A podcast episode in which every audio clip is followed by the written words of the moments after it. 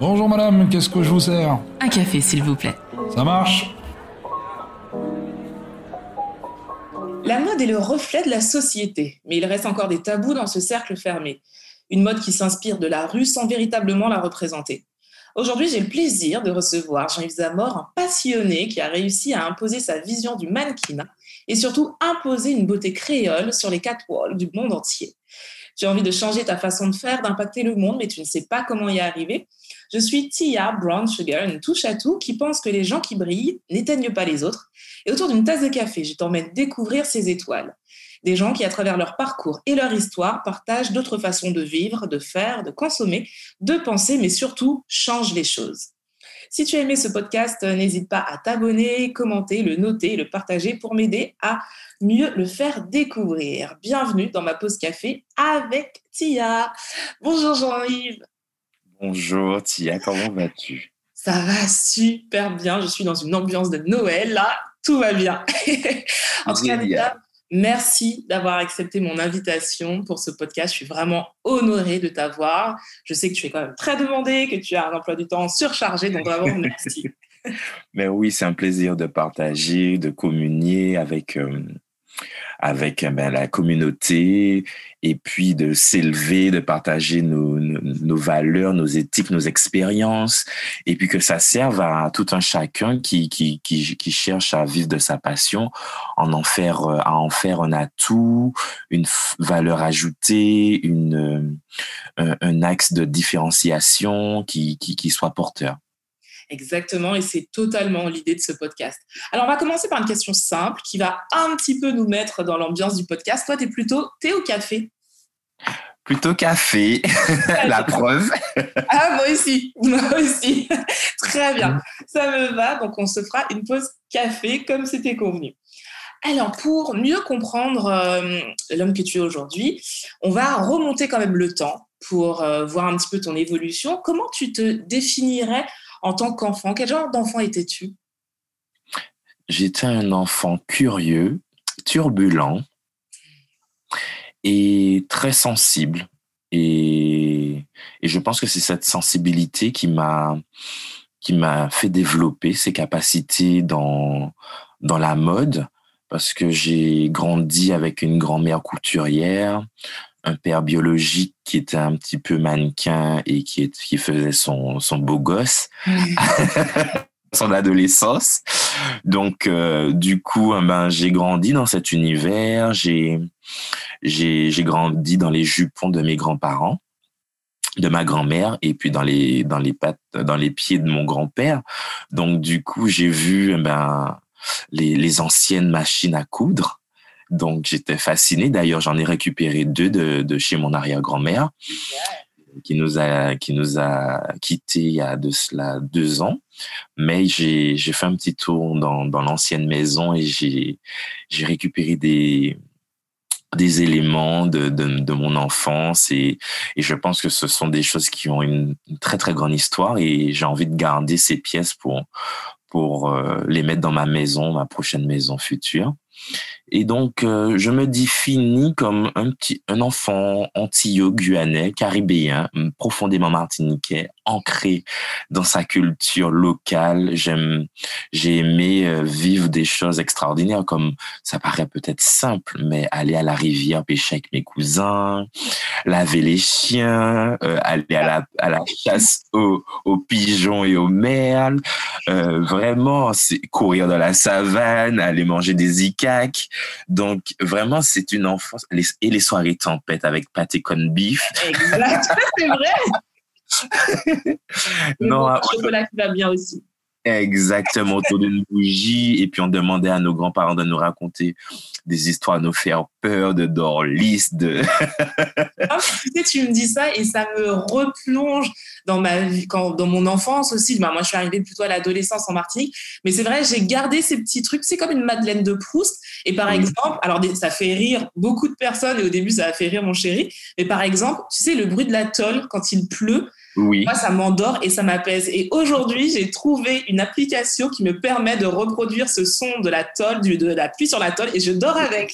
Oui, non, mais c'est des, des, marqueurs intemporels euh, et temporels Mm. qui, qui, qui, qui nous ont façonnés, qui nous ont euh, rassurés. Ouais.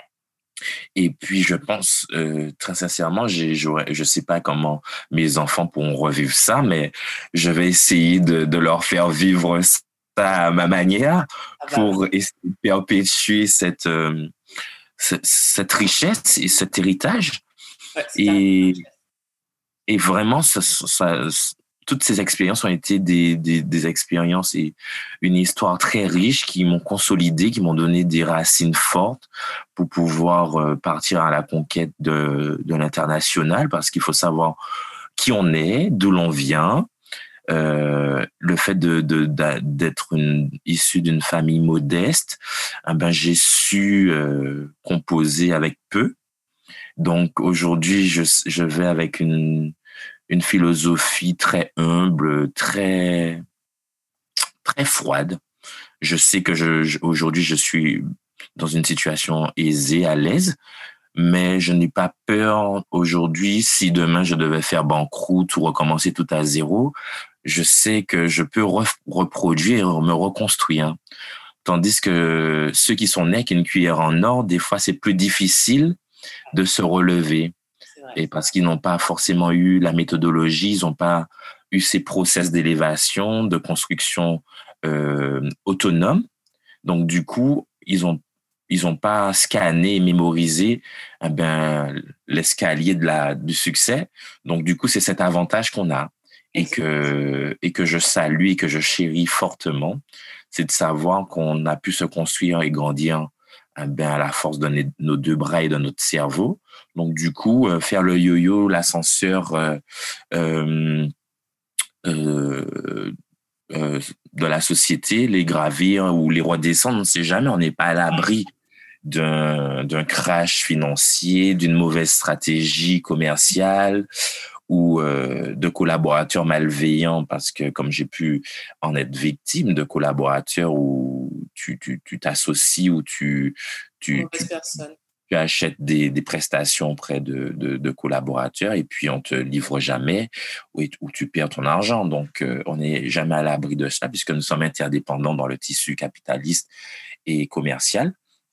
Donc, euh, voilà. Donc, fort de tout cela, ben, je suis profondément créole, antillais, fier de l'être, noir, euh, LGBT, donc tout un seul combat qui pour moi est très important parce qu'on ne peut pas euh, défendre une cause en aparté. Tout est lié. Totalement et je pense que dans la case noire que je défends, eh ben il y a il y a tout cela à l'intérieur. Et je n'ai je suis très à l'aise et et je n'ai pas à en rougir ni en avoir honte. On va développer justement cette notion euh, de créole euh, un petit peu plus tard. Là, je reviens un petit peu à, à cette partie de ta vie avec justement ta grand-mère euh, qui fait de la Mhm. couture, tout ça.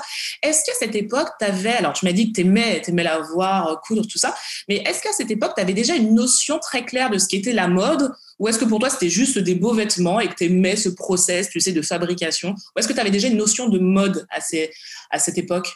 Non, j'avais pas de notion de mode. J'étais, je, je trouvais ça beau, la façon dont elle, euh, elle manipulait la machine et faire les ourlets avec minutie, découper le tissu. J'aimais, je pense que j'aimais l'acte, le geste, la gestuelle. Et puis, euh, je pense que je, regardais ma, ma grand-mère comme si c'était ma mère, puisque ma mère était au collège quand elle m'a eu, donc j'étais souvent avec ma grand-mère. Donc, je pense qu'il y avait cette, euh, ce regard d'enfant sur sa maman. Et euh, c'est plus tard que, que m'est venue cette réelle notion, puisqu'il faut, il faut l'avouer, av- avant d'arriver dans la mode, j'avais envie d'être jockey, D'accord. monter à cheval, Ok. mais bon, il n'y a pas beaucoup de noir dedans. C'est vrai, ça c'est clair. T'aurais peut-être été le premier. Et justement, Mais- comment c'est venu cette notion de mode, vraiment comme on l'entend aujourd'hui avec catwalk et tout ça, avec mannequin défilé Est-ce que tu te souviens du moment précis où tu t'es dit ça, c'est ce que je vais faire, ça, c'est ce que j'aime? Est-ce que tu as encore cette image-là ou non? Où ça s'est construit au fur et à mesure. D'accord. Donc, la première, le premier grand amour que j'ai eu donc euh, tu vas, tu vas en rire, mais tu vas sourire également. C'est quand je suis tombé sur une paire de talons de, de ma grand-mère et de ma tante. Et donc, je pense que ça m'a intrigué. Je regardais comme, comme un, un joyau que je découvrais. Génial. Et je l'ai, par curiosité, je savais pas qu'est-ce que c'était. J'ai vu la chaussure, j'ai vu le talon. Je devais avoir 6 ou 7 ans. Je regardais comme, comme un bijou. J'étais émerveillé et, et je l'ai enfilé. Et bizarrement, euh, j'étais à l'aise naturellement dedans. J'ai fait quelques pas avec et j'ai trouvé mon centre de gravité comme si c'était une évidence. Et puis après, euh, je j'ai pas, ça ne m'a pas euh, attiré plus que ça puisque j'étais très turbulent. Je me battais avec mes cousins. Euh, on faisait des batailles euh, euh de mango.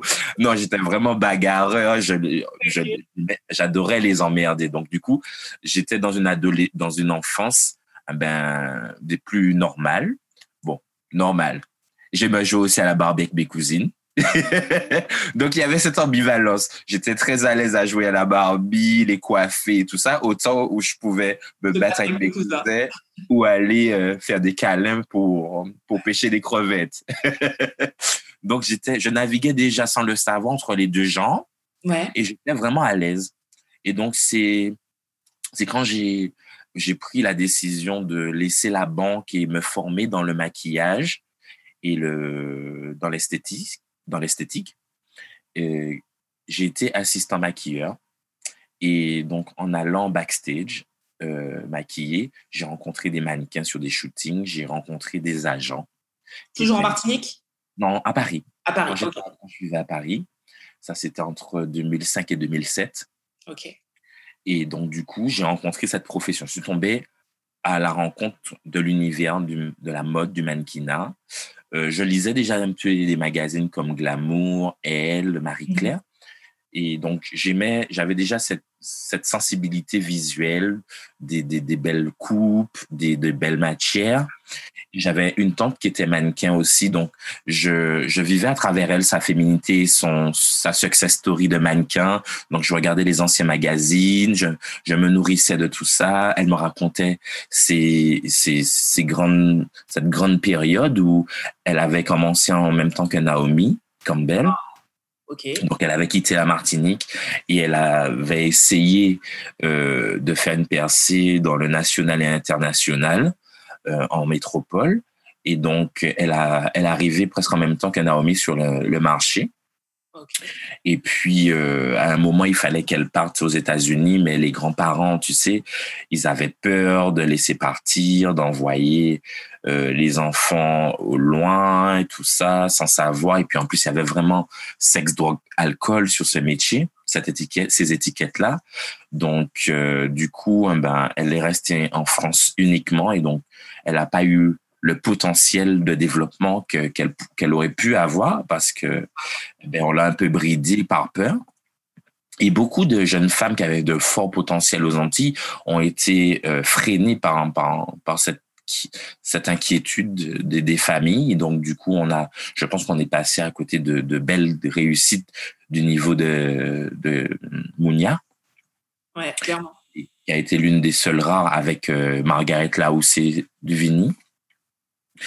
Et donc, euh, une fois que j'ai été bercé, euh, un petit peu formaté, préparé par cette, sensibilité et avoir cette attractivité, eh ben, cette rencontre a été décisive parce que c'est là que je me suis dit, c'est ce, que, ce métier que je veux faire et il faut que j'y arrive coûte que coûte.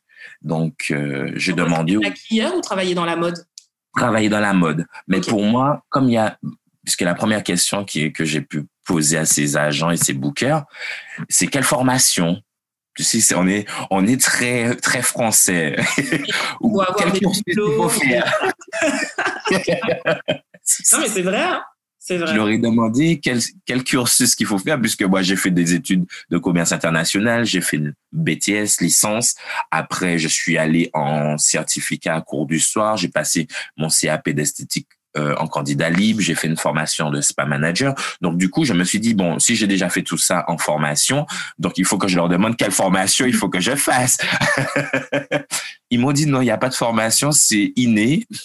Il faut avoir une aptitude de, de manager de manager l'humain et d'avoir euh, cette, cette cette vision de création d'image. Est-ce que ça t'a effrayé quand on t'a dit ça? Justement, comme tu le dis très bien, on est formaté à se former à quelque chose. Est-ce que quand on te dit non, c'est soit tu l'as, soit tu l'as pas, tu dis merde ou ok, cool. T'es dans quel état d'esprit? Ah non, j'ai dit c'est cool. J'ai dit bon, eh ben, euh, vous cherchez pas un assistant. certains auraient pu se dire ah mais mince et puis se poser beaucoup de questions par rapport à ça et toi ce que j'aime ce que j'aime dans ta façon de voir les choses c'est de se dire non ben cool ok moi j'y vais oui, et ça a été comme un coup de foudre. J'ai dit, eh ben, je pense que j'ai fait une, j'ai fait une introspection. Je me suis dit, eh ben, je leur ai posé un maximum de questions et en faisant ma checklist de mes, de mes aptitudes, je me suis dit, eh ben, c'est vraiment ça.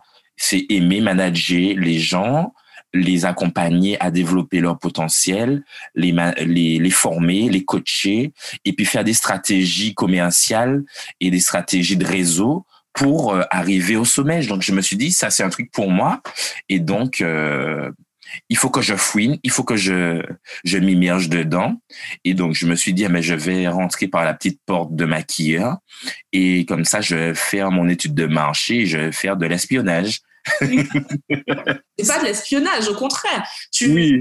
C'est, c'est voir le marché potentiel et voir ce qu'il manque. Donc, c'est pas de mm-hmm. l'espionnage, au contraire. Là, tu faisais ton business plan, mais en action. Voilà, voilà. Je m'immerge et je regarde comment je peux me frayer mon chemin et créer ma place. Et donc, c'est de là que eh ben, j'enchaîne shooting, je me rapproche de certains bookers euh, agents. Ils m'expliquent un petit peu. C'était compliqué d'entrer dans ce milieu?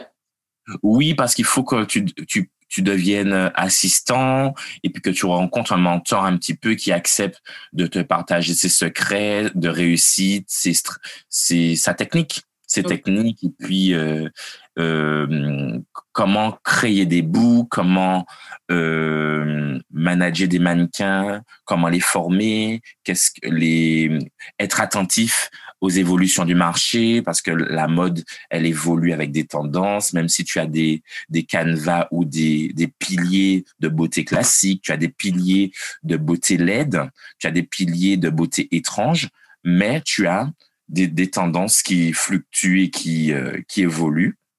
Donc, il faut être en, constat, en constamment en, à l'écoute de, des attentes des clients et, aussi rechercher les visages qui vont correspondre à la demande. Donc, il fallait que j'engrange tout ça et que quelqu'un m'explique et me forme sur le tas. Donc, euh, j'ai rencontré deux, trois premiers agents, mais bon, je les trouve un peu moyens. Donc, j'ai pris le maximum qu'ils pouvaient me donner. Et puis après, j'ai dit non, je vais partir, euh, je vais faire mes affaires moi-même.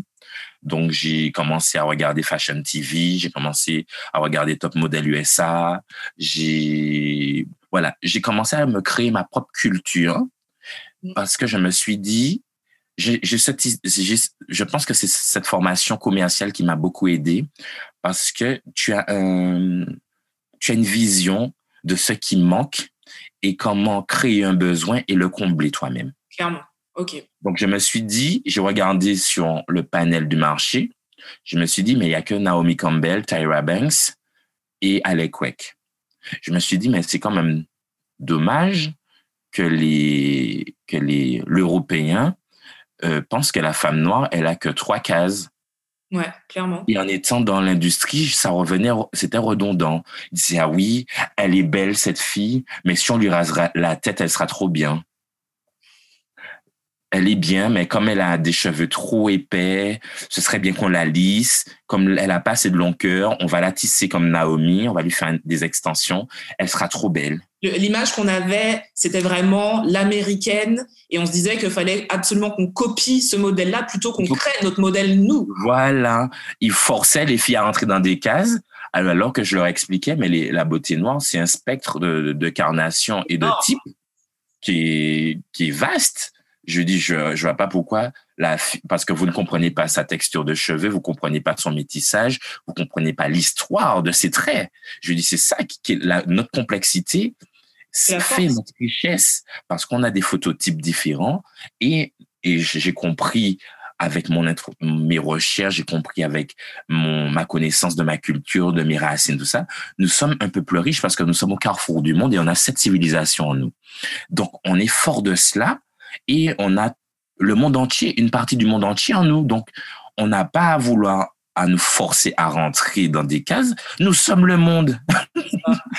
C'est ça. Donc on peut nous vendre n'importe où.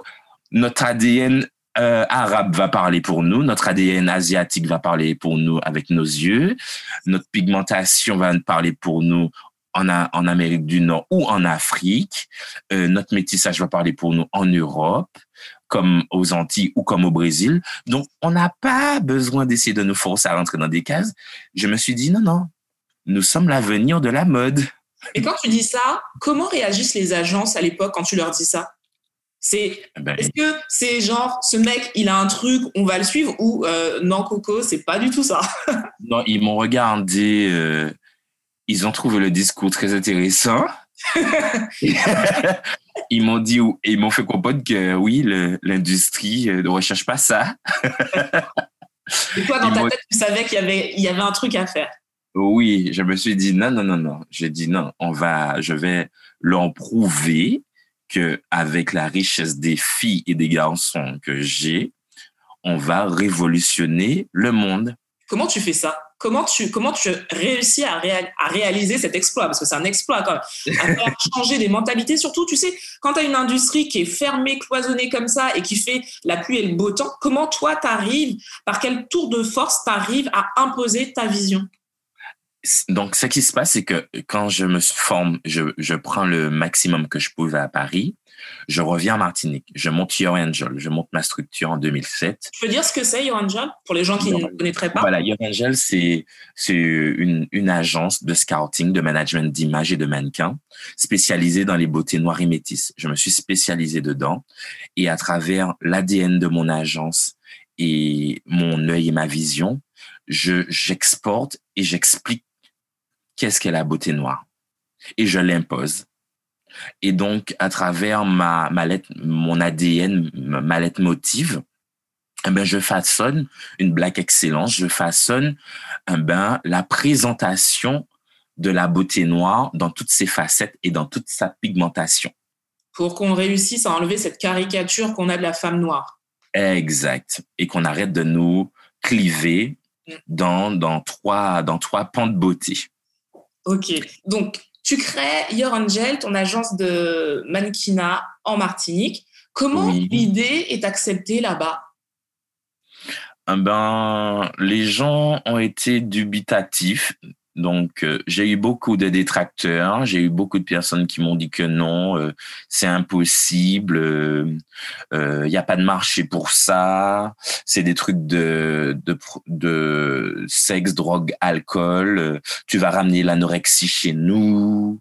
Vraiment, ils ont, personne ne m'a ne m'a compris, personne ne m'a accompagné, personne n'a n'avait misé sur moi même pas nos instances, nos, collectivités, que ce soit le tourisme. Qui met en valeur les, les, les, femmes et les hommes de l'île, donc c'est quand même Oui, exactement, mais ils n'avaient pas compris qu'il y a 13-15 ans, qu'il fallait miser sur cette jeunesse à fort potentiel international pour avoir des électrons, des égéries, des ambassadeurs qui euh, qui perpétue le nom et qui continue à faire rayonner le nom et résonner le nom de la Martinique ou de la Guadeloupe à l'international.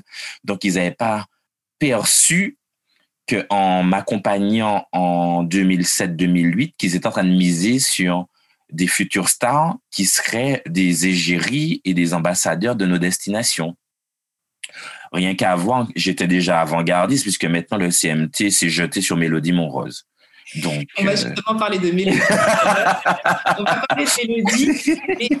comment tu fais justement pour trouver Personne ne croit en toi ni en ton projet. Comment tu fais pour trouver tes premiers mannequins?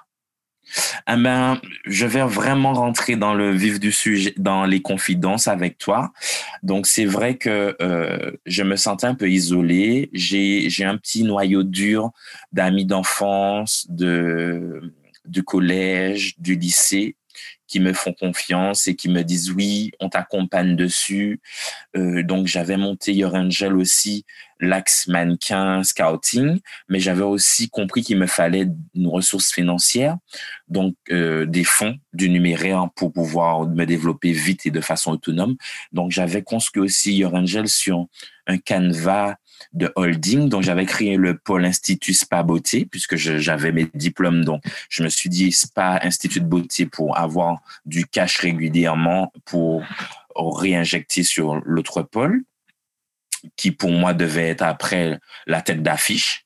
Et j'avais créé aussi un autre pôle qui était créé euh, production événementielle où je créais les événements pour les gens, euh, conceptualisais des lancements de produits, des, des défilés, des, des soirées. Donc j'avais ces trois ces trois pôles qui étaient interdépendants et qui me donnaient une position de comment dirais-je, de monopole, puisque si quelqu'un, un client venait me chercher sur un des axes, j'imposais les deux autres systématiquement. Et c'est comme ça que je me suis imposé aux Antilles. C'est que les gens voulaient euh, des mannequins, mais j'imposais, j'obligeais mes clients à prendre la mise en beauté et la préparation chez moi et aussi la construction, la production de l'événement ou, ou du shooting par, mes équipes. Donc, du coup, eh ben, j'avais un petit peu euh, créé une clientèle un peu captive de mes trois pôles parce que je disais, si vous voulez mes filles, machin, vous êtes obligé de me prendre ou obligé de prendre mon pôle production. Et c'est comme ça que je, je me suis imposé sur le tissu local. Et malgré cela, je me sentais un petit peu isolé et en plus, été boycotté par, par des magazines de mode, j'ai été boycotté par des photographes, j'étais un, un petit peu seul et fou dans mon coin. Donc, je me suis dit non, il faut que j'arrive. Et puis, LKP est arrivé dans la foulée. Donc, j'ai perdu Institut de beauté. Euh, tout ça s'est envolé. Donc, j'ai liquidé tous, tous les biens, tout l'institut, le matériel. Je me suis dit, bah, j'ai fait une dépression aussi. Et donc, je me suis rapproché de mon ex-compagnon qui était directeur marketing d'une grande structure et qui m'avait aidé à façonner le slogan, le logo, la, la bio, l'ADN de Your Angel. Il a tout construit autour de mes potentiels et de mes visions. Et il m'a dit, qu'est-ce que tu sais faire de mieux? Eh ben, on a compris que j'étais fait pour façonner des carrières, les créer, les former et les lancer. Il m'a dit, investis tout sur Your Angel, la partie mode, mannequinat, et puis pars à la conquête de New York, pars te former, pars. Il m'a dit, je te donne pas le choix. De toute façon, tu n'as plus le choix, tu as tout perdu, donc c'est maintenant ou jamais pour rebondir. Tu n'avais plus rien à perdre, déjà tout oui, perdu. Oui, mais je suis déjà au fond du trou. Donc, c'est soit je me relève pour rebondir, ou soit je reste à pleurer. Et tu sais, c'est important de, de, de, de, dire ce que tu viens de dire par rapport à, à cette personne qui t'a motivé, alors peut-être de manière dure, mais je pense que des fois, on a tendance à ne pas être entouré des bonnes personnes et à se retrouver seul face aux problèmes. Et c'est vrai que quand on est seul, euh, la tête dans le trou, on n'arrive pas mm-hmm. à voir bah, notre potentiel parce qu'on a tout perdu. Donc, on a l'impression au contraire qu'on n'a plus rien, qu'on n'a même plus de qualité. Et c'est vrai que quand on est bien entouré, bah, il va y avoir ces gens avec leur façon de faire, bah, qui vont nous relever. Ça peut être la manière dure, ça peut être la manière douce, mais ces gens-là vont être là pour nous dire, OK, là, ça a foiré, ok, là, t'es pas bien, mais tu peux encore. Et c'est des gens qui croient en nous et je trouve que c'est tellement important d'avoir ces gens-là autour de nous parce que, comme tu l'as dit au début, des fois, ça va aller très bien, mais des fois, ça va mhm. pas aller. Et quand ça va, ben, ces gens-là sont là et c'est cool parce qu'on a kiffé ensemble, mais quand ça va pas, ben, des fois, on a besoin de ces gens-là. Donc, c'est super bien de l'avoir souligné. Exactement. Et bon, j'avais un petit noyau très, très serré, mais qui a été un peu vital pour me m'aider à repartir à la, à la bataille. Et puis j'ai j'ai eu un petit noyau de, de clients très fidèles qui qui avec leurs propres moyens m'ont aidé et c'est pour ça que les gens vont pas comprendre ben mon affinité avec euh, Marie-Jo du Casino Batelière Elle m'a aidé à, à, son échelle. Elle m'a donné, un, ben, elle, elle, elle m'a sponsorisé. Elle m'a aidé pour mon premier voyage puisque je suis parti en Jamaïque parce qu'il y avait un grand concours de mannequins. Donc, je suis parti un petit peu en espionnage parce que cette agence jamaïcaine voulait me recruter pour travailler pour eux, mais j'avais senti dans les contrats qu'il y avait une arnaque. D'accord. C'est qu'ils voulaient que je travaille pour eux, que je ramène tous les Français des Martinique ou Guadeloupe que je trouvais pour eux et que qu'ils les signent à ma place. Et ils me reversaient que 5% de tout de tous les tout l'argent qu'ils faisaient sur eux. Et donc, je me suis dit, euh, je peux pas endosser une responsabilité parce que c'est c'est là que mon esprit cartésien a bien pigé. C'est que je me suis dit, les parents me connaissent moi, donc je vais prendre leur gamme en Martinique, les emmener en Jamaïque, signer avec une agence en Jamaïque. L'agence jamaïcaine fait ce qu'elle veut, elle prend des risques ou pas, mais si on doit couper une tête, c'est la mienne. Et avec les Martiniquais, ils le font. Alors là. S'il y a un problème, c'est pour Bibi. Donc, et, et, je me suis dit, non, ça peut pas, je peux pas faire, aller rapporter des, des diamants bruts, aller ramener ces, ces beaux potentiels pour, pour cette agence et que dont je connais pas vraiment le j'avais vu leur palmarès mais je me suis dit non je peux pas euh, m'engager sur ma moralité ma responsabilité pour des gens qui sont dans sur une, autre île et sur une autre, une autre législation et puis euh, être euh, à leur merci pour être payé, pour être, euh, pour qu'ils gèrent ces, gamins. Donc, je me suis dit non, je vais, je vais aller les rencontrer, je vais aller faire mon expérience et en même temps, je vais aller voir comment ça se passe et me créer un réseau parallèle. Donc, mes, mes, mes chers partenaires, ben, que ce soit Loulou Chaussures, que ce soit euh, de Claudette qui avait une boutique qui s'appelait Juste pour lui, euh, Claude, euh, euh, comment elle s'appelle encore? La boutique Ombrage. Je sais pas si tu te rappelles de la boutique Ombrage. Donc, c'était des boutiques qui étaient très, très denses et tout ça qui était, qui avait pignon sur eux. Et, et Liane, de, tout ça. Donc, ce sont des, des jeunes femmes eh ben, ce sont des femmes qui ont, qui, m'ont, qui ont compris où je voulais aller et qui, avec leurs leur petits moyens, 1000 euros, 2000, 3000 euros, eh ben, comme si elles avaient fait un petit sous-sous pour moi, elles m'ont dit, va. je leur avais dit que c'était en Jamaïque. Allez. Oui. Elles m'ont dit, voilà, elles ont toutes fait un petit sous-sous. Elles m'ont dit, on te sponsorise, pas en Jamaïque. Va, emmène ces quelques mannequins dans ce concours de mannequins en Jamaïque vois comment ça se passe, fais, un, fais des contacts, fais un réseau. Et puis, euh, si c'est là que ça doit se passer, ah ben vas-y, fais. Je dis, ma chérie, pars. et donc, euh, j'ai pu payer les billets d'avion pour aller en Jamaïque, euh, l'hôtel. Et puis, c'est de là que j'ai rencontré cette agence jamaïcaine. Et puis, j'ai vraiment compris que l'arnaque du contrat ben, allait s'avérer si je signais. Donc, du coup, ben, j'ai rencontré sur place eh ben, les, les, directeurs de Wilhelmina, de, de Next. Et il y avait des, des recruteurs de Elite, New York. Donc, j'avais préparé mes cartes de visite. Donc, j'avais pris, échangé tout ça. Donc, euh, voilà. Donc, tout en étant cordial avec le directeur de l'agence jamaïcaine, mais je me suis fait des contacts sur place. Et après, j'ai compris un petit peu comment le concours s'orchestrait. J'ai discuté, déjeuné avec ces recruteurs de New York. Et, et c'est là que j'ai compris ce que l'industrie attendait et ce que devait être un, un bon agent. Okay. Et bon, en revenant en Martinique, j'ai travaillé, j'ai potassé eh ben, toutes les informations que j'avais euh, glanées sur place. Et je me suis dit, j'ai pas besoin d'eux, je peux faire tout ça moi-même. Je peux être agent. Voilà. C'est quoi un bon agent? Un bon agent, c'est quelqu'un qui, qui arrive à déceler, à avoir une vision et déceler toutes les potentialités d'un mannequin pour l'emmener à l'excellence de sa beauté et de son professionnalisme avec bienveillance et euh, management, euh, un management bienveillant et, euh, et, et, évolutif. Parce qu'il faut comprendre le profil du mannequin, il faut l'emmener à décupler son potentiel sans le brusquer.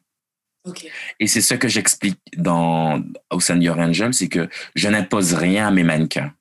Je leur explique comme l'éducation des parents. Voilà, si tu m'écoutes, tu fais ça, ça va donner ça comme résultat. Si tu ne veux pas m'écouter, il y a ça comme résultat négatif, donc tu peux t'en prendre qu'à toi-même. donc du coup, j'explique les deux, les deux, les deux cas. Et donc, si tu me fais confiance et tu, tu as accepté d'être sous mon management, ah ben, tu suis la ligne directrice que je te donne et je, je, je, prépare ton ascension en amont et toi, tu suis et tu fonces. Et bien souvent, j'ai compris aussi dans l'industrie les travers, euh, l'inverse de mon travail, c'est que j'avais compris aussi dans l'industrie que les agences préféraient que les mannequins euh, en, en sachent moins pour mieux les arnaquer. Forcément, Parce que, en fait. Donc, et, je leur explique non, moi je veux que quand vous faites des bookings, quand vous choisissez des stratégies, vous choisissez des choses, il faut expliquer à mes mannequins. Et de la même manière que vous m'expliquez les choses, je veux que mes mannequins soient impliqués dans leur carrière qu'ils comprennent pourquoi on a pris telle décision, pourquoi tel client est important, pourquoi on a refusé ça, pourquoi on a accepté ça, parce que ça va t'emmener là, et pourquoi on a peut-être refusé ce job qui est plus payé, mais avec un, euh, parce que celui qui est moins payé a un plus gros photographe qui peut t'emmener sur du Vogue, qui peut t'emmener sur du LUSA, voilà. Donc, leur expliquer, parce qu'ils sont, ils doivent être acteurs de ce qu'ils font et de leur carrière. Et aussi, j'explique et j'exigeais auprès des agences, quand vous envoyez des options à mes mannequins, je veux que vous donniez le montant du job. Ouais. J'ai dit, il faut pas qu'ils découvrent dans, sur le relevé de compte pour combien ils ont travaillé. Je dis parce qu'ils font pas ça pour la gloire. C'est aussi un métier pour gagner de l'argent. Et aussi, j'exigeais que ça soit inscrit aussi dans les emails qu'on recevait parce que moi, ça me sert de pointage. Parce que ce que tu m'as annoncé par email, parce que qui est à valeur de, de preuve, doit se retrouver sur les lignes de relevé de compte. ah oui, clairement. Donc j'avais hein, que si on pense, si on n'y pense pas et si on le dit pas, ben c'est pas fait. Et des fois, on se retrouve avec des trucs, on dit, mais c'est pas ce qui était dit. Et euh, oui. raison.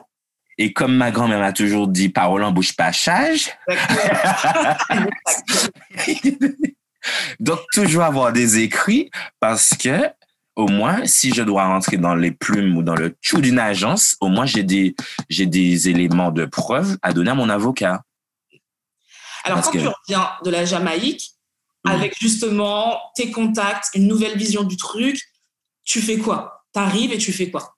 Ah ben, je fais un brainstorming, euh, je fais un débrief avec mon compagnon de l'époque, Jean-Philippe Branchy, et il me dit, mais c'est exactement le, le, bilan de compétences que j'ai fait de toi. Il m'a dit, voilà, tu as toutes ces capacités-là, donc tu n'as pas, as, besoin de personne au-dessus de toi pour aller faire, euh, pour être agent et pour, euh, pour, pour, pour manager Your Angel. Tu n'as pas besoin d'être le petit nec de quelqu'un pour exister. Il me dit, tu peux faire tout toi-même. Et je lui dis, bon, je lui dis, bon, qu'est-ce qu'on fait? Il me dit, tu n'as pas encore compris, tu dois partir à New York. Il me dit, tu dois partir à New York. Mais j'étais effrayé parce que euh, on nous a pas habitués à partir à la conquête du monde euh, avec un sac à dos et avec euh, juste une vision et une confiance en soi. C'est vrai. Malheureusement, c'est vrai. Donc, du coup, il me dit, euh, tu pars Il m'a dit, je te... déjà tes mannequins? À cette époque-là, tu avais déjà trouvé tes premiers mannequins?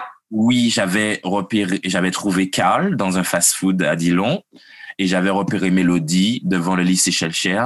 Donc, j'avais déjà trouvé mes petits diamants bruts. Ils t'ont fait confiance tout de suite? Parce que le, le monde, on va dire, euh, euh, politique, culturel, ne t'a pas fait confiance. Est-ce que ces deux personnes-là quand tu arrives et tu leur dis, voilà, moi j'ai ce projet-là et je sais que je peux vous emmener, mais vraiment loin, ils te disent, OK, ou ils se disent, c'est qui ce mec Ça se passe non. les deux? Comme ils, ils, ont adhéré parce que j'ai, ils ont, ils ont adhéré parce que j'avais déjà, j'étais déjà habité et animé de, de ce rêve et je le, et j'arrivais, j'en parlais avec conviction parce que j'étais déjà habité par cette destinée, j'étais déjà habité par cette vision et ce rêve que je voulais coûte que coûte, parce que je suis très déterminé dans quand je quand je suis lancé dans quelque chose. Donc je leur ai expliqué ça et ils m'ont dit ça nous coûte rien, on est en Martinique, pourquoi pas? Ils m'ont dit pourquoi pas, et puis je leur ai dit oui, je leur ai expliqué, je leur ai fait prendre conscience de leur beauté, de leurs euh, atouts, et ils m'ont dit pourquoi pas? Mélodie avait déjà fait Elite, on lui avait dit non, qu'elle pouvait pas être mannequin. Donc elle m'a dit ouais, bon j'ai essayé Elite et bon ça n'a pas été concluant tout ça. Je lui ai dit non, ils n'ont rien compris parce qu'ils viennent chercher des, des, des, des noirs mais qui ressemblent à des blanches. Donc, euh, rien qu'à voir, celles qui, qui ont percé du concours Élite aux Antilles, c'est Sigrid et Cora. Ouais. Donc, du coup, je leur ai dit non, moi j'ai vraiment un œil sur la beauté noire, j'ai une expertise de la beauté noire que je veux faire valoir. Donc faites-moi confiance. Et donc ils m'ont dit OK, on te suit. Donc moi je suis parti en repérage à New York parce qu'il fallait que je comprenne où j'allais les lancer. Donc je suis parti en avril-mai à New York. Euh, rencontrer les agences que j'avais, dont j'avais les cartes de visite.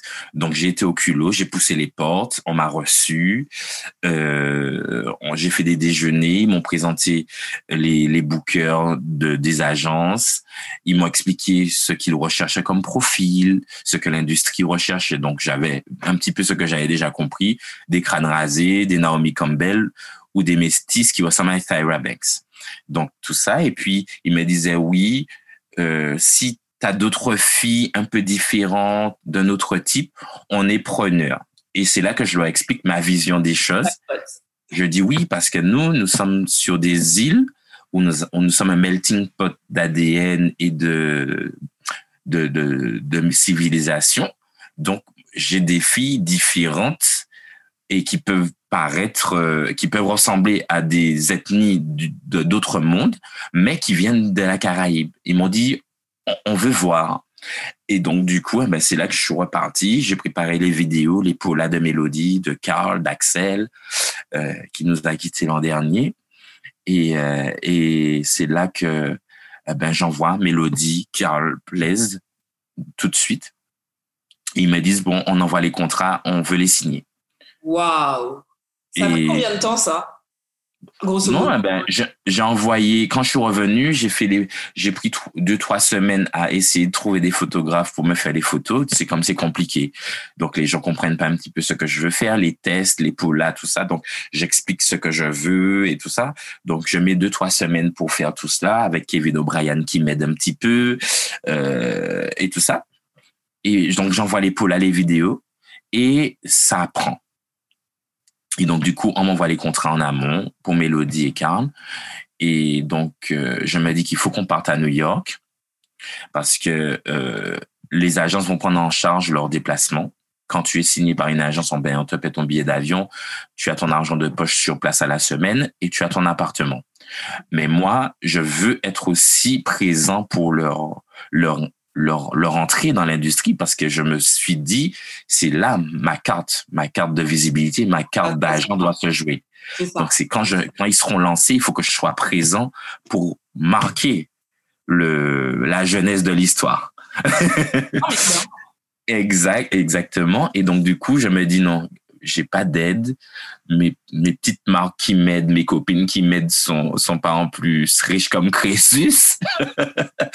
Donc, je me dis, comment je fais pour partir avec ces gamins à New York avec les six, les quatre, six, six autres qui ont un potentiel, mais qui n'ont pas d'office eu un contrat?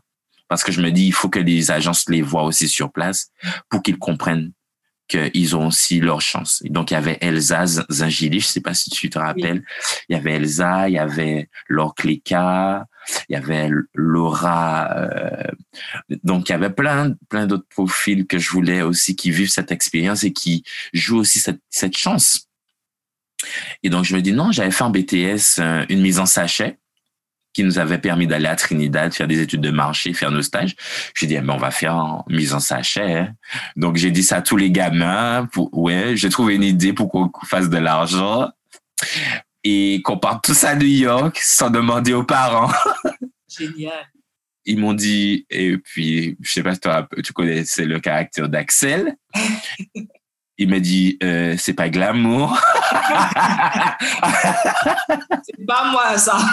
il dit, ah, ah, j'ai dit, il m'a dit, euh, on va mettre des courses dans des sacs, dans des chariots. il m'a dit, c'est pas bon pour notre image. J'ai dit, chérie, si tu peux te payer ton billet d'avion ton billet d'hébergement tout seul, tu es dispensé. Il m'a dit euh, non, euh, ma maman ne va pas vouloir payer pour le mannequin. Donc, on va faire des sachets. voilà. Donc, tout le monde mis en sachet. Même Mélodie était dedans, Carl, JS, tout le monde. Tout le monde. 7h, 19h. Non, mais c'est génial parce que je pense que. alors, je ne sais pas si Mélodie se rappelle de ça, mais je pense que dire que j'ai commencé comme ça, c'est génial. Oui, bon, ils vont pas être euh, là où je je suis un petit peu attristé, c'est qu'ils vont pas, ils ont un petit peu euh, oublié cette phase. Ils ils ils, vont jamais l'énumérer ou, ou, en parler ou en témoigner. Là où, où voilà où je leur en veux un petit peu, c'est que on doit pas avoir honte de de nos débuts parce que ça prouve aussi que ça prouve la détermination, c'est-à-dire, OK, je veux ça aujourd'hui, qu'est-ce que je peux faire pour y arriver? Ben, c'est ça, ok. Déjà, c'est pas honteux. Et puis, ça montre que même si le métier que je veux faire a cette connotation prestigieuse, glamour, mhm. comme dirait Axel, mais pour y arriver, je suis obligée de passer par là. Et ok, j'y vais. Et je trouve que c'est tellement bien de montrer cette facette-là parce que ça prouve qu'on se bat, quoi. Oui, et je leur ai dit ça parce que quand parce que ça m'a ça m'a ça m'a ça m'avait un peu euh, blessé et piqué de voir que mais bon après je me suis dit mais c'est des gamins donc euh, faut pas leur en vouloir parce qu'ils ont une vision hype et euh, de ce qui est euh, tendance au trendy et ce qui est dégradant. Je leur ai dit mais si vous les faites pas, personne ne va venir vous chercher sur ce petit caillou là et personne ne sait que vous existez. Donc c'est soit on retrousse nos manches et on va à la conquête de New York, ou sinon vous vivez votre petite vie paisible, vous montez derrière des scooters, derrière des loulous, vous faites engrosser et vous devenez dépressif parce qu'on vous corne. vision des choses. oui, j'ai dit non, c'est soit vous créez votre destin, vous prenez votre destin en main et que vous bousculez la chance, ou sinon vous restez dans ce schéma classique de la petite Antillaise, du petit Antillais, qui prend sa glace le dimanche pour aller aux Salines, qui va regarder des avions décoller sur le pont de Carrère, euh, voilà, et qui attend un petit CDI euh, dans la fonction publique ou dans une petite société, puis qui, voilà. J'ai dit non, là, on doit, on doit créer une nouvelle excellence, on doit créer une élite noire. Vous êtes nos visages de demain. Il faut donner une autre issue à nos histoires et à notre destinée. Donc maintenant, on est en train de marquer une nouvelle page de la Martinique et des Antilles. C'est, voilà, vous êtes à bord ou pas? on connaît la suite, ils sont venus. oui, on a, ils ont râlé, mais on a récolté 15 000 euros. Et on comptait tous les soirs les pièces, les pièces, les pièces, les pièces, des petits billets, des machins. Et puis, euh, fin juillet, début août, on a fait le total on a récolté 15 000. Tout le monde était content et tout ça. Et on a dit, bon, on part! le 5 août, 4 ou 5 août, tout le monde était à bord. On est parti à New York. ça se passe comment une fois arrivé là-bas? Est-ce que c'est facile de faire signer tout le monde ou pas du tout? Ah non, c'est compliqué. Donc, en premier abord, je vais euh, dans l'agence de Mélodie, je vais dans l'agence de Carl. Euh, parce qu'ils sont partis un petit peu en amont. Donc, euh, j'ai un choc parce que aussi Mélodie, elle était partie deux ou trois semaines avant nous. Donc, elle a fait la moitié de la mise en sachet, mais l'agence l'a fait venir parce qu'elle avait déjà des options sur elle. Et donc, euh, première semaine qu'elle arrive, un bel shooting campagne pour Ralph Lauren. Wow. Et donc, du coup, elle a, elle, elle a, elle a une, une ascension fulgurante. Donc, quand j'arrive, elle est déjà transformée, elle est déjà chic, elle parle déjà un anglais déjà presque courant. Donc j'ai la petite fille qui était à la mise en sachet et la fille que je découvre à New York est déjà à notre level. Donc déjà, j'étais déjà stupéfait. Et Carl aussi s'est bien intégré, donc je vais voir formaliser les choses, avoir un, un feedback et un point de ce qu'ils sont en train de faire et comprendre où ils veulent aller et ce qu'ils vont faire avec elle. Donc, je fais déjà cette check, ce checkpoint avec tout le monde.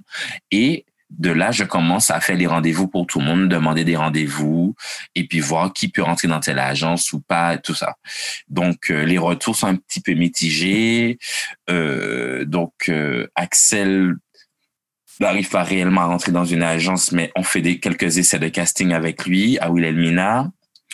Moi, j'ai infiltré aussi quelques réseaux de casting director, euh, de Black Fashion Week aussi qui se passe à New York.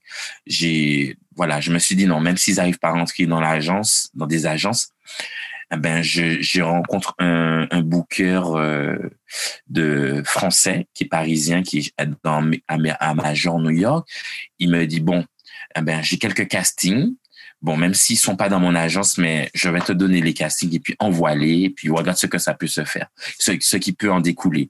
Donc, c'est comme ça que même si les autres ne sont pas signés dans des agences, mais j'arrive à leur avoir des castings et ils arrivent à faire quelques défilés, quelques petits jobs à New York en parallèle. Et je leur dis, bon, ne soyez pas déçus, mais c'est une première expérience qui va faire que on va déboucher sur autre chose et on va prouver aux agences qui vous ont pas signé qu'on a une matière qui est en train de se créer et que si en direct booking, on arrive à vous mettre sur des, des défilés, des petits jobs de campagne bijoux et du e-commerce en direct, c'est que si eux, ils vous prennent, ben, ils pourront faire encore plus. Donc, on doit prouver l'existant. Donc, ne soyez pas des fétistes on va, on se retrousse les manches. Moi, je suis derrière mon ordi, je contacte des, des gens sur euh, sur des de l'Instagram, du Facebook, sur des leur site internet. Je prends les adresses et donc je, je, je me crée un portefeuille de casting director et j'envoie les profils, les polas, des petites vidéos et comme ça, ça prend un petit peu. On arrive à faire du 300 dollars, du 600 dollars. On fait du cash et puis voilà, on crée notre notre intendance euh, dans l'appartement et puis tout le monde part avec son sa carte de mes trois castings et tout ça. Et puis, c'est comme ça qu'on arrive à, à se faire un petit réseau et puis se faire connaître sur New York. Et puis après, euh, la Fashion Week de New York arrive, Carl et Melody explosent. Et puis, c'est là que mon nom commence à circuler, mon téléphone sonne et que je commence à rencontrer toutes les agences du monde entier. Quand tu envoies Mélodie euh, et Carl, est-ce que alors moi je voilà j'ai suivi l'évolution de Your Angel et il y a aussi euh, ce que je trouve génial et qui est une très bonne idée, tu euh, mets à la télé, sur les réseaux sociaux, tout ce qui est défilé, sélection, tout ça. Donc, on peut voir comment tu crées un peu ces modèles. Donc, il y a une vraie formation, que ce soit dans la façon de marcher, tout ça. Mais est-ce que à cette époque-là, Mélodie et Carl avaient déjà eu cette formation. Ou est-ce que c'est vraiment avec le temps que tu as améliorer le projet? Ou est-ce que tu savais que dès le départ, fallait qu'il soit au taquet, qu'il soit au top? C'est En fait, la, question, c'est quoi un mannequin? Et est-ce qu'on est mannequin? Ou est-ce qu'il y a vraiment un travail à faire?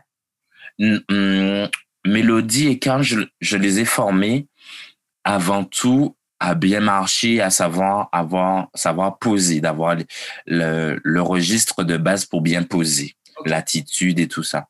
Mais ils se sont formés comme moi-même sur le tas c'est que quand je les ai lancés, je n'avais pas encore de référentiel. Donc, on va dire qu'ils étaient ma première, ma génération zéro, ma première génération de mannequins sur lesquels je me formais en même temps qu'eux. Mais je leur avais donné cette niaque et je leur avais dit d'être irréprochable et très professionnel. Donc, je leur avais donné cette ligne conductrice et puis, euh, et puis on s'est, on a grandi ensemble dans l'industrie. Et c'est de, de mon expérience et de mon vécu de ces deux que j'ai établi euh, une fiche de poste, entre guillemets. et, euh, et, un bon mannequin, ben, c'est un mannequin qui est irréprochable sur son image, qui est à l'écoute de son environnement, qui comprend de façon caméléon et avec un don d'acteur ce que les clients attendent de lui et lui livre ce qu'il l'image, le storytelling qu'il attend de lui. Et donc, euh, c'est ça, c'est être un caméléon, un petit peu schizophrène, se détacher de son moi intrinsèque pour louer son image et chaque parcelle de son corps. Donc, c'est, un vrai travail euh, psychologique, physique, mental, qui, qui est au quotidien et qui demande une vraie force de caractère, une vraie force mentale. Donc, c'est, tout ce, ce bagou euh, sur dix ans qui m'a permis aujourd'hui de bien calibrer un cursus de formation dans Your Engine Model Search pour, euh, pour former les générations suivantes. Je me rappelle, je me, te couper, je me rappelle, dis-moi si, si ça correspond à ça.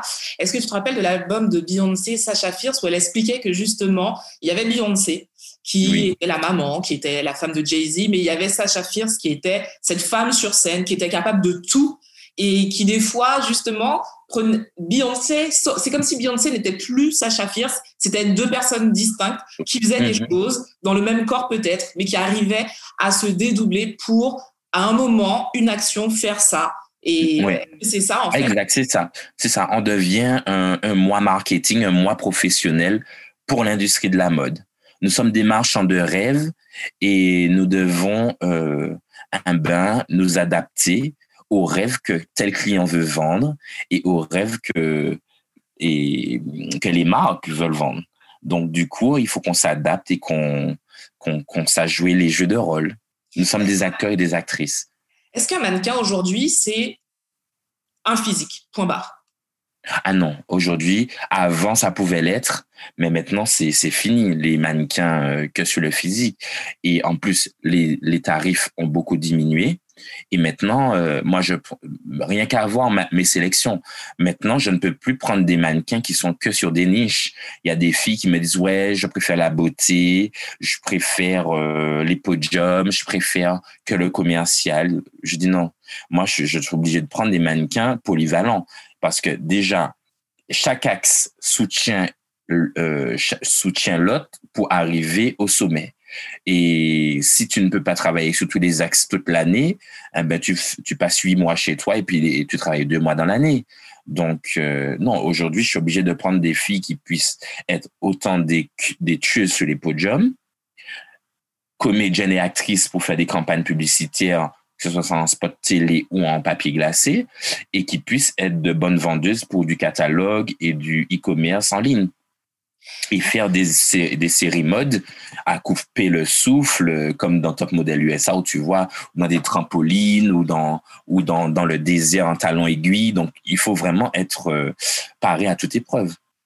Justement, je trouve que Mélodie correspond totalement à cette, euh, ce mannequin multifacette. Euh, je trouve cette femme sublime. Est-ce que tout le monde, bah, est-ce qu'une n'importe quelle belle femme peut devenir une future Mélodie Monrose. Oui, oui, comme, comme, comme je l'ai euh, expliqué, j'ai vraiment eu une, euh, une, belle introspection et une belle analyse de tout ce que j'ai vécu avec elle et Carl.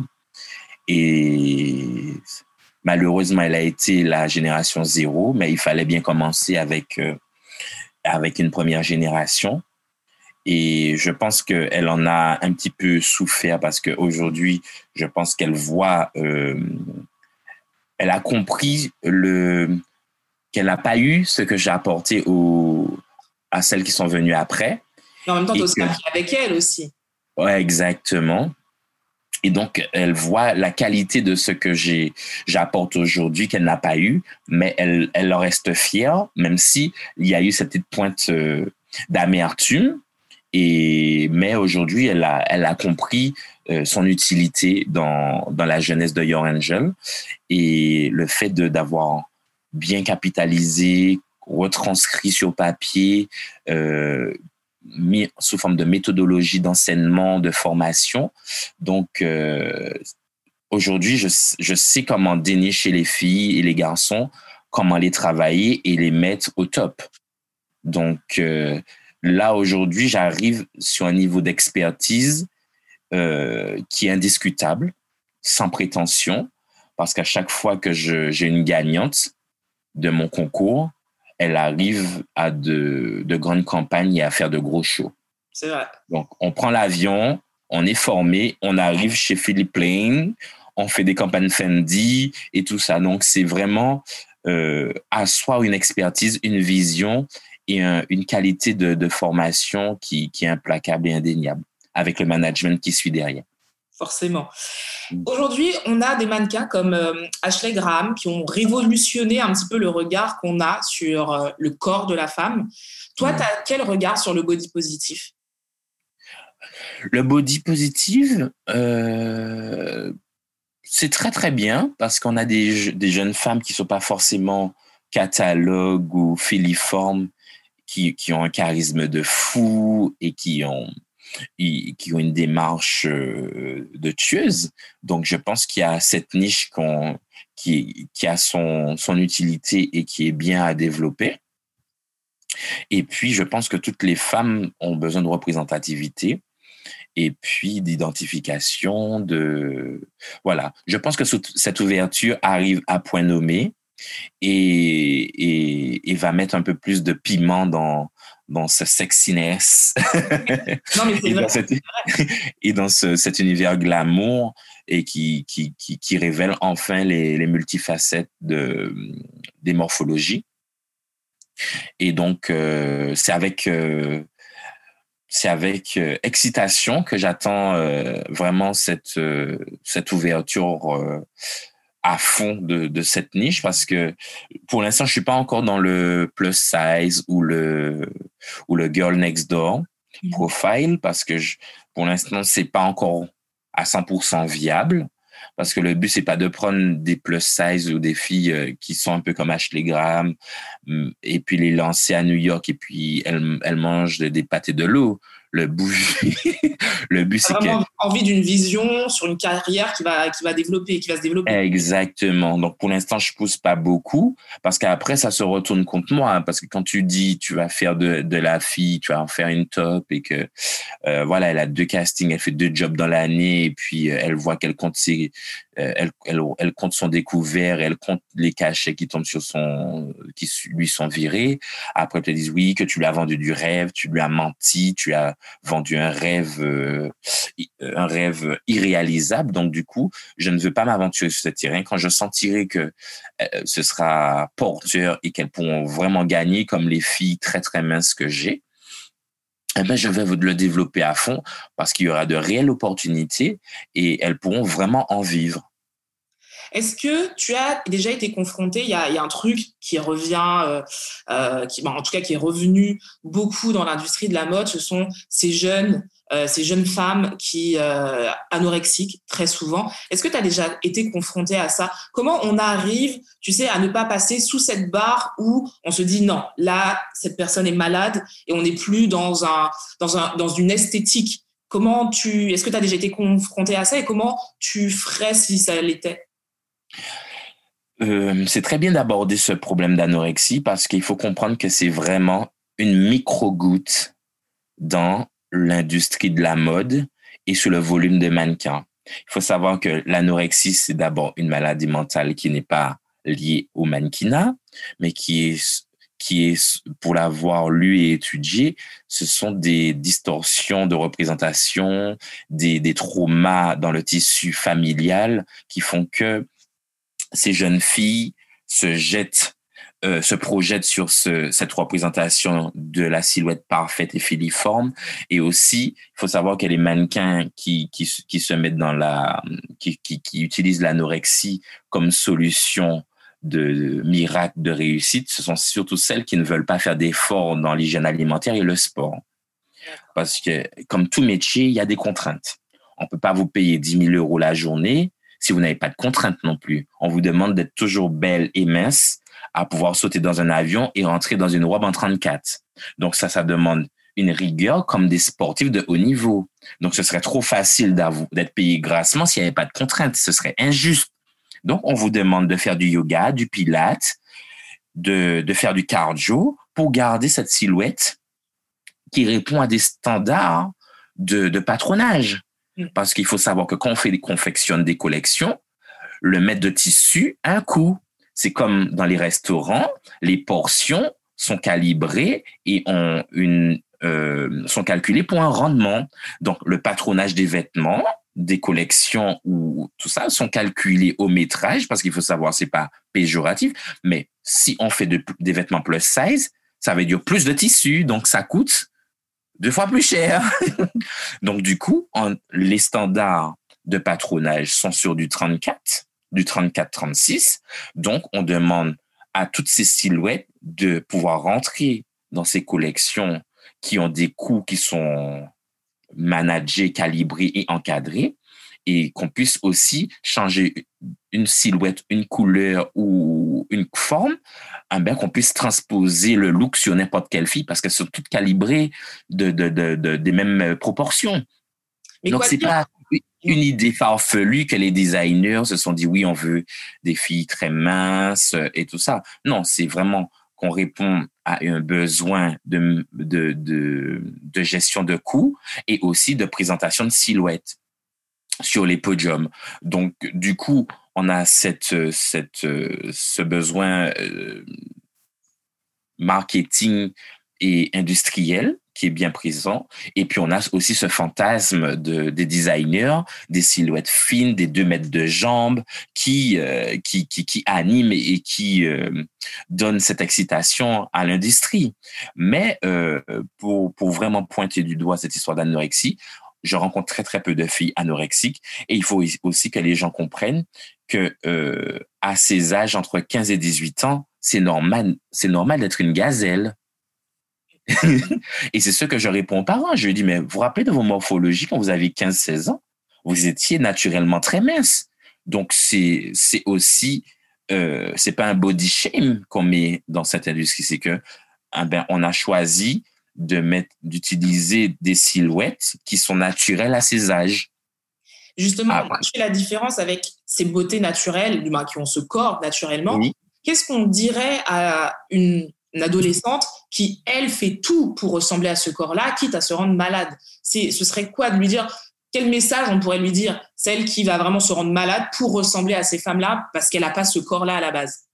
Oui, eh ben, celles qui, qui n'ont pas ce corps-là à la base, ce que je leur dis, c'est que elles peuvent, si elles peuvent pas ressembler aux mannequins, eh ben, elles peuvent ressembler à des célébrités, elles peuvent ressembler à d'autres stars de l'industrie de la mode qui sont tout aussi influents, qui sont tout aussi euh, visuels parce que tout ce qu'elle recherche, c'est aussi une représentativité visuelle de, de, de swag, de, de, de tendance, de, de, d'énergie.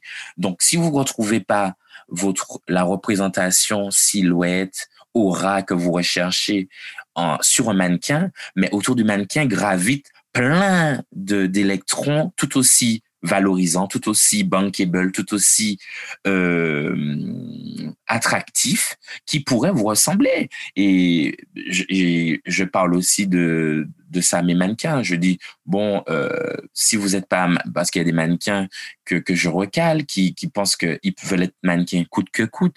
Je dis, vous n'avez pas forcément le profil de mannequin, mais si vous adorez le mannequinat, eh ben, naviguez au sein du mannequinat et vous verrez qu'autour du mannequin, vous avez des professions et des talents qui sont tout aussi importants et qui vont vous permettre de vivre cette, cette excitation et cette, cette, euh, cette valorisation euh, que, que bénéfique que l'industrie peut vous apporter. Et aussi, et c'est ce qui m'a permis de, de, continuer dans cette euh, dans ce discours, c'est que des, des, jeunes qui sont venus au casting de Your Angel, notamment Yoran Emmanuel, que tu connais, ah ben il, est, il, a, il a essayé plusieurs fois les castings Your Angel. Donc, je lui ai dit qu'il je sentais pas ce profil de mannequin en lui. Et je lui ai dit, même si tu ne rentres pas dans l'industrie de la mode avec le case, la case en étant mannequin, rentre dans l'industrie, regarde où tu peux trouver ta place et te faire, te faire connaître et développer un talent, une passion. Ah ben, il l'a fait aujourd'hui, il est styliste, agent d'image et il, il est content, tout épanoui parce qu'il vit son rêve de mannequin parce qu'il se met en scène il est swag, il a découvert son, style, il s'est exploré dans, dans, ses potentialités et maintenant il façonne des images d'artistes, de mannequins, de célébrités et il est aussi à cœur de l'industrie. Il devient un maillon. C'est super intéressant parce que c'est vrai que des fois on a une vision et on reste coincé sur cette vision parce que c'est ça et rien d'autre. Alors que finalement, ben, on peut toucher du doigt cette vision et peut-être même la faire développer, bah, comme l'exemple que tu viens de dire avec euh, Emmanuel, dans quelque chose encore plus grand qui finalement nous correspondra plus parce qu'on va regarder ailleurs. Mais c'est vrai que c'est pas quelque chose que l'on fait forcément facilement parce qu'on ne sait pas en fait. Exact. Et c'est pour ça que avec Your Angel, je m'efforce de d'être de. C'est vrai que notre notre notre fil conducteur et notre niche, c'est les mannequins. Mais autour des mannequins, je m'efforce de donner euh, de la lumière sur les coachs, sur les, les, les talents qui gravitent autour, euh, les, les designers, les chausseurs, euh, les accessoiristes, euh, les managers comme moi d'image, de, de, de, carrière, de stratégie commerciale.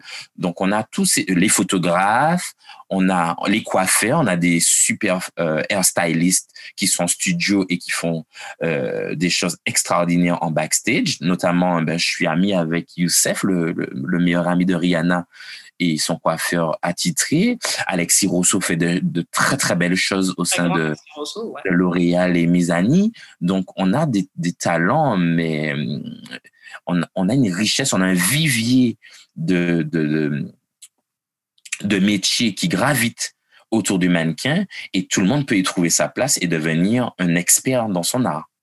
Et justement, il me semble, alors dis-moi si je me trompe, que Your Angel, vous avez, vous, vous avez diversifié aussi euh, ce que vous faites, c'est-à-dire que vous représentez des mannequins, mais euh, il me semble que vous représentez aussi des personnalités justement dans cette notion d'image.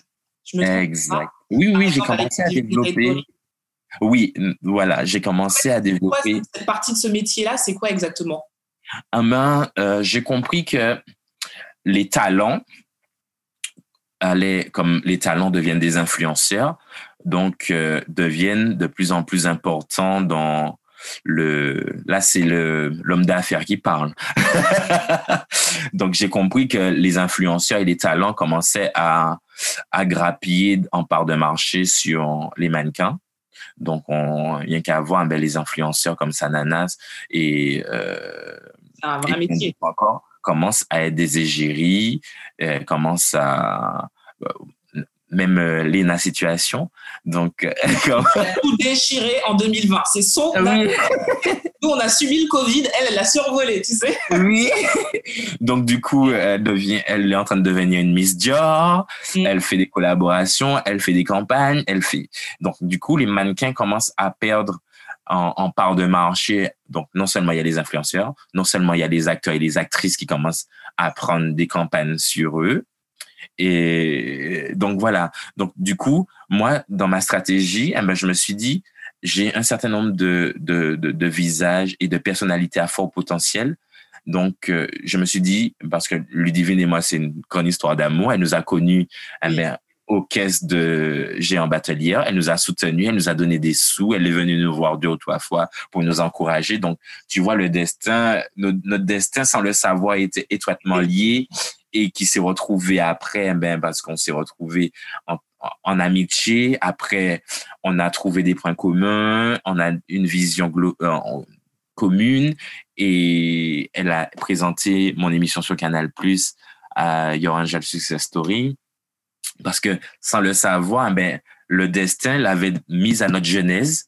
Ouais. Et après, elle est venue être la speakerine, le fil conducteur dans, dans, dans cette série. Donc, tout était écrit et aujourd'hui, on, on en voit le résultat.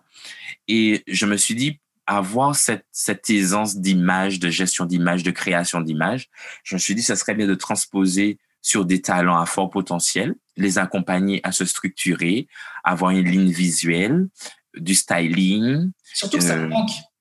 Exactement. Et puis aussi accompagner mes mannequins à devenir des mannequins influenceurs.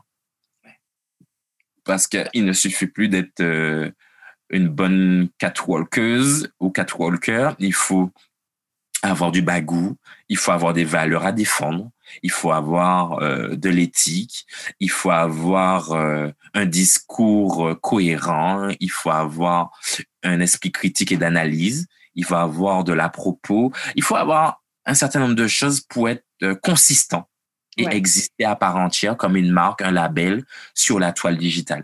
Il faut être une marque aujourd'hui. C'est euh, vrai que moi, je le dis souvent quand euh, il y a beaucoup de personnes qui me disent Ouais, mais je trouve que sur tes réseaux sociaux, c'est très lissé, tout ça. Et je leur dis Mais c'est mon business, en fait. Là, je travaille. Tout ce que vous voyez, tout ce que je poste sur mes réseaux sociaux, c'est du travail. Et même si je vais poster du personnel, tout sera analysé, comment je le poste, à quelle heure je le poste, est-ce que je vais poster ça plutôt que ça? Et c'est un business, c'est un vrai travail. Et c'est vrai que les gens n'ont pas ce recul-là parce que ça se consomme très facilement. Et nous, influenceurs, entre guillemets, on, bah, on est aussi consommés de la même manière, mais on devient une marque. Et c'est vrai que se façonner une marque, se façonner en tant que marque aujourd'hui, c'est très compliqué. C'est très, très compliqué parce que c'est un, un métier. Et c'est ce que mhm. tu fais.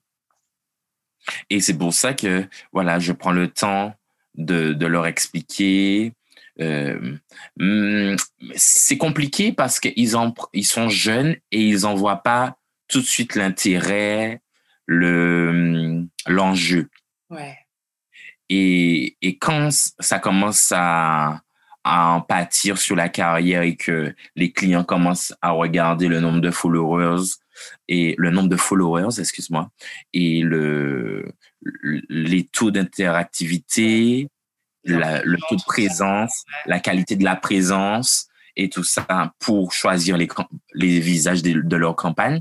Donc, c'est là qu'elle commence à comprendre qu'effectivement, il faut être plus présent sur les réseaux, il faut être plus percutant, il faut être catchy, il faut être drôle, il faut être pertinent, euh, il faut une qualité de poste et, et voilà, il faut cet ensemble-là et, et, voilà, c'est à force de voir des campagnes passer sous leur nez parce que d'autres peut-être moins belles mais plus fun, plus catchy et tout ça. Donc du coup, là, il commence à se dire ouais, peut-être qu'il faudrait que je commence à combler cette lacune mais c'est c'est par c'est à force d'avoir quelques petits échecs et de faire l'analyse que j'arrive à les impliquer et, et les motiver. Mais sinon, c'est c'est pas évident. J'imagine. Ça fait, je crois que c'est la plus longue interview que j'ai eue, mais c'est tellement, j'adore t'écouter. J'adore, j'adore t'écouter. En plus, c'est super passionnant ce que tu dis. Je vais te poser les deux dernières questions Comment on fait pour intégrer Your Angel? Que ce soit soit la partie mannequinat ou la partie, euh, bah, comme Ludivine Rétori, euh, on va dire personnalité. Comment Oui. Ah ben pour intégrer Your Angel, la partie mannequin, moi, je suis très sélectif sur les valeurs, l'éducation. Euh, j'ai déjà euh, j'ai déjà euh, licencié, radié des mannequins qui étaient très, très beaux et qui pouvaient me rapporter, mais qui m'ont manqué de respect. D'accord. Parce que pour moi, c'est très important la loyauté et la reconnaissance. Je suis d'accord avec toi. Donc, du coup, ben, quand on rentre à Young Angel, je dois sentir une réelle motivation, un réel intérêt, non seulement il faut avoir les proportions, les, les mensurations et la détermination, mais je pense qu'on a besoin d'un socle fondamental qui sont les valeurs et l'éducation. Parce que tout ça compte. Tout ça compte parce que ça va aussi me donner, ça va me donner les prémices de savoir à quelle sauce je serai mangé. Ah oui, oui, oui. Donc euh, après, mais ça, c'est l'expérience qui parle. Parce que tu te dis, bon, prends-la quand même, prends-le quand même, parce qu'il est beau, il a un potentiel, il va te rapporter. Mais tu sens déjà qu'il y aura un problème avec le caractère et les manières. Donc après, tu peux, quand t'en mordes les doigts, quand tu as lancé la personne et qu'elle te dit fuck you et qu'elle te manque de respect, et c'est pour ça que maintenant, même si tu es très belle et tu es très beau et que tu peux être bankable, je vais pas t'emmener au sommet parce que tu vas me manquer de respect et que après tu vas me dire fuck you parce que le travail sera déjà accompli. Donc, je ne vais pas t'aider à monter parce que demain, je sais que tu vas me trahir.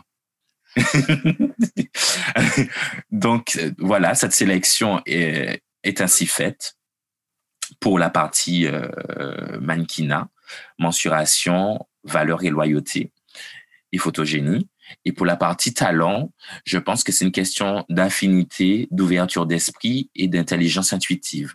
Parce que euh, les talents, euh, il faut qu'ils comprennent que, comme les célébrités qu'on a, j'ai vraiment envie de faire des célébrités de chez nous qui peuvent être exportables sur le national et qui peuvent avoir vraiment euh, une carte à jouer sur leur, euh, sur leur, sur leur axe Que ce soit, j'ai déjà repéré, pensé à des chanteuses, pensé à des, des humoristes et tout ça. Mais on a un petit hic. C'est que les gens ne sont pas flexibles mentalement.